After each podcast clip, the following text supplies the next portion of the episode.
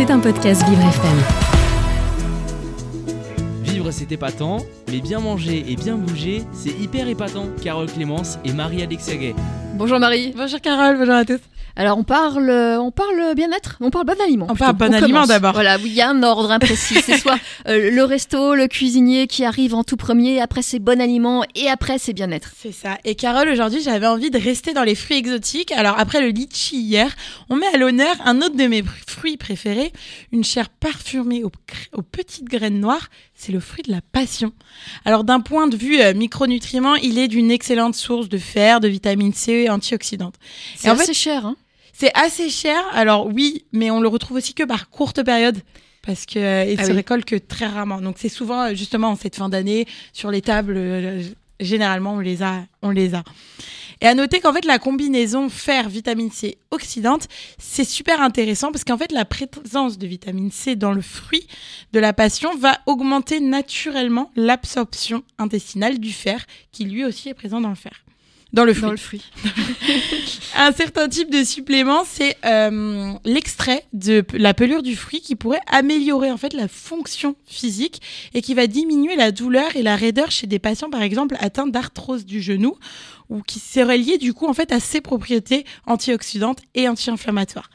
Et la peau, euh, la peau du fruit de la passion, c'est euh, et la couche de chair située juste en dessous, vous savez la, la petite couche blanche, Oui. eh ben, elle contiendrait une quantité élevée de lysopène. Et en fait, c'est un antioxydant de la famille des caro- caroténoïdes. Celui-là, à chaque fois, j'ai du mal.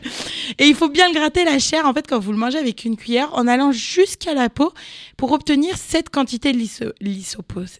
Lysopène, lycopène, je sais même pas.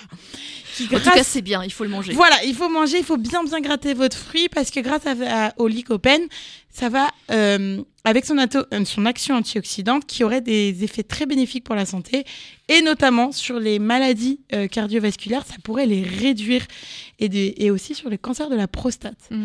Mais Et il alors- faut en manger combien de kilos pour ça? Alors, je pense a qu'il faut en manger une certaine quantité, hein, c'est parce que c'est certes riche en antioxydants, mais on n'en mange pas 15 non plus des, Non. des fruits de la passion Non. quand on en mange. Alors, pour le cuisiner, sa couleur vive et son goût acidulé, ça va permettre la réalisation de plein de recettes saines et aussi gourmandes qui vont apporter une petite touche d'originalité et qui va faire la différence pour vos repas. Alors, bien sûr, la façon la plus simple de manger ce fruit, c'est de le couper en deux, de le consommer nature à la petite cuillère. Sinon, vous pouvez aussi le faire en crème, en gelée, dans un sorbet, en granité, en mousse, ou alors c'est très très bien aussi pour faire un, coulis et que vous pouvez réutiliser par exemple sur les panna cotta. Je fais ça, Ah oui c'est très bon. Vous faites une panna cotta, c'est très facile à faire avec de la crème fraîche et donc de, de la gélatine et vous mettez avec un coulis de passion. C'est super bon. Mais vous, vous nous faites toujours envie, euh, Marie, et vous apportez jamais rien. Mais c'est compliqué d'apporter. Mais alors, surprise, vous pouvez aussi le faire en version salée. Alors, vous pouvez parsemer des petites graines du fruit de la passion sur du poisson, ou par exemple le mélanger dans des salades. Ou, euh, alors ça c'est étonnant, c'est le de prendre le fruit immature et de le faire cuire et de le présenter et de le manger comme un légume. Et ça change le goût, j'imagine. Alors j'imagine que cuit ça change le goût, donc je ne sais pas trop. euh, J'ai jamais essayé encore la version cuit du, du fruit de la passion. Voilà. C'est- bien cru. Bah, vous nous direz si vous essayez. euh, Marie. Vivre c'est épatant, mais bien manger et bien bouger, c'est hyper épatant. Carole Clémence et Marie-Alexia Gay. Euh, Marie, euh, vous allez nous parler bien-être. hein. Et vous oui. êtes spécialiste du bien-être. Alors spécialiste, je sais pas, Si, mais si. j'aime bien en parler. et Carole, aujourd'hui, j'avais envie de vous lancer un défi à vous, à toutes les personnes autour de la table et celles qui nous écoutent. Votre mission, si vous l'acceptez, vous lancez dans le Dry January. Qu'est-ce que c'est que ça? Alors à l'origine, le Dry January, c'est une expérience euh, britannique qui a été lancée par Alcohol Change UK en 2013 et qui a été importée en France en 2020 à peu près et qui est devenue aujourd'hui un incontournable de la période post-fin d'année.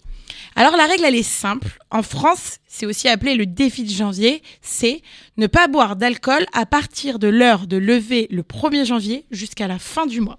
Et c'est tout. Alors avec le Dry January, chaque année, c'est des millions de personnes dans plusieurs pays qui font une pause dans leur consommation d'alcool. Et ce défi, c'est aussi le moment de s'interroger sur cette consommation, prendre conscience de la place de ces petits verres de vin ou de bière qui finalement sont peut-être plus importantes qu'on peut le penser, mais aussi c'est réaliser le rôle un peu problématique, allez, on va pas se mentir, dans notre lutte contre les coups de stress, de fatigue ou même de cafard. Mm. Mais pourquoi relever ce défi? Ça sert à quoi? Alors depuis ces dix dernières années, les chercheurs ont évalué les, les effets bénéfiques de ce Dry January sur plusieurs millions de personnes, dont des milliers de Français. Et ces bénéfices ressentis de la sobriété commencent déjà avec une amélioration du sommeil. Et selon 70% des participants britanniques euh, qui en parlent, ça amène aussi un peu plus d'énergie. Donc plus de sommeil, donc plus d'énergie. D'accord. Mais c'est aussi un sentiment d'être en meilleure forme. Alors sans oublier qu'on a aussi une claire amélioration de la peau, euh, une perte de poids si jamais vous voulez perdre du poids. Mais là, on parle de gens qui consomment régulièrement. Voilà, là on parle de, de personnes qui consomment, si c'est un verre de temps en temps, Si c'est un verre par semaine, il n'y aura pas d'effet sur la peau. il y aura ou, euh, certainement moins d'effets, mais il restera là, je pense aussi quand même. Et en fait, vous pouvez aussi une économie d'argent. Et clairement, je sais pas pour vous, mais alors moi, ça paraît être juste celle-ci, c'est la bonne raison de se lancer ce défi. Et bien évidemment, c'est surtout une meilleure santé grâce à l'arrêt d'un mois qui fait bien un bien fou au corps. Et surtout, c'est un merveilleux sentiment de victoire ou de fierté si vous réussissez ce, ce challenge. Ça fait du bien au moral. Ah oui, ah oui. Et alors, comment on se prépare pour le Dry January? Alors oui, il est encore temps de se lancer, même si on est le 3 janvier, c'est pas très grave. Et pour être prêt, vous vous en doutez, Carole, j'ai quelques conseils à vous partager. Et le premier, c'est pas des moindres, c'est de se débarrasser de l'alcool que vous avez chez vous. Ça va pas être la peine de vous Il tenter. y en a beaucoup chez vous, Marie? Non, non, non. Non Non, non, j'en ai pas chez- non, non, j'ai pas d'alcool chez moi, ça va. Et vous rendre la tâche encore plus compliquée. Enfin, je veux dire, si vous avez par exemple vraiment du mal à jeter cette bouteille que vous gardiez pour une très grande occasion, eh ben, cachez-la peut-être dans un endroit difficile d'accès ou laissez-la à un de vos proches qui Ça, pourra c'est peut-être la garder. Oui, alors, Oui. euh, faire confiance aux proches. Voilà. On choisit bien ses proches aussi. Vous pouvez aussi, par exemple, anticiper où l'alcool sera disponible. Et pour ça, par exemple, vous pouvez euh, vous décider à l'avance de ce que vous allez pouvoir faire si jamais on vous propose un verre d'alcool. Est-ce que euh, vous commandez des boissons sans alcool? Est-ce que vous êtes prêt mentalement à réussir à dire non? Enfin, dans tous les cas, il faut avoir un plan en tête. Alors surtout, c'est faites-vous plaisir. En ne buvant pas, vous allez pouvoir faire des économies. Et donc, réutiliser cet argent pour prendre des vacances, acheter des chaussures ou même vous offrir peut-être un resto. Mais le plus important, bien évidemment, c'est d'être entouré. Le Dry January, c'est beaucoup plus facile avec vos amis, vos collègues, votre famille. Pour la motivation, c'est vraiment rien de mieux. Et même si personne dans vos proches n'est prêt à relever ce défi, eh ben, pensez à Internet. Parlez-en sur les réseaux sociaux avec le hashtag DryJanuaryFR. Et vous avez même un groupe Facebook du Dry January.